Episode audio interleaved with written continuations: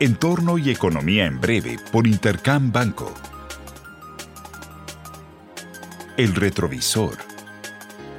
El foco de la atención de la semana pasada a nivel local fue la reunión de política monetaria de Banco de México, que de manera unánime decidió mantener la tasa de referencia sin cambios en 11.25% en un movimiento ampliamente anticipado por los mercados. El comunicado da avisos que hemos alcanzado la tasa terminal, aunque el panorama inflacionario se mantiene incierto y complejo. Dada la tónica del comunicado, esperamos que las tasas elevadas se mantengan el resto del año.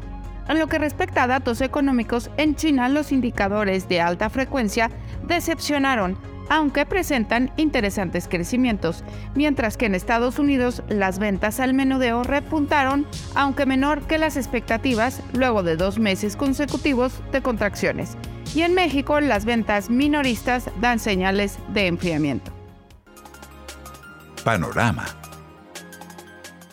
Esta semana estará cargada de información económica. En Estados Unidos se publicarán las minutas de la Reserva Federal correspondientes a su decisión de principio de mes, la cual nos permitirá conocer más acerca de la discusión que llevó el Comité de Mercado Abierto optar por una estancia dependiente de datos. Además, conoceremos la inflación PCE de abril, el cual se espera se habría moderado con un estimado de 4.3% a tasa anual.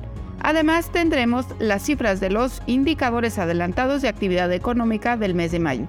En México se publicará la inflación referente a la primera mitad de mayo, la que esperamos haya continuado moderándose hasta 6.10% en términos anuales y también conoceremos el IGAE del mes de marzo. Se publicarán las cifras de cuenta corriente para el primer trimestre del año. En la eurozona se publicarán los PMIs del mes de mayo y finalmente los inversionistas estarán atentos a las negociaciones en el techo de la deuda. Les deseo una muy buena semana. Yo soy Alejandra Marcos. Esto fue Entorno y Economía en Breve por Intercam Banco.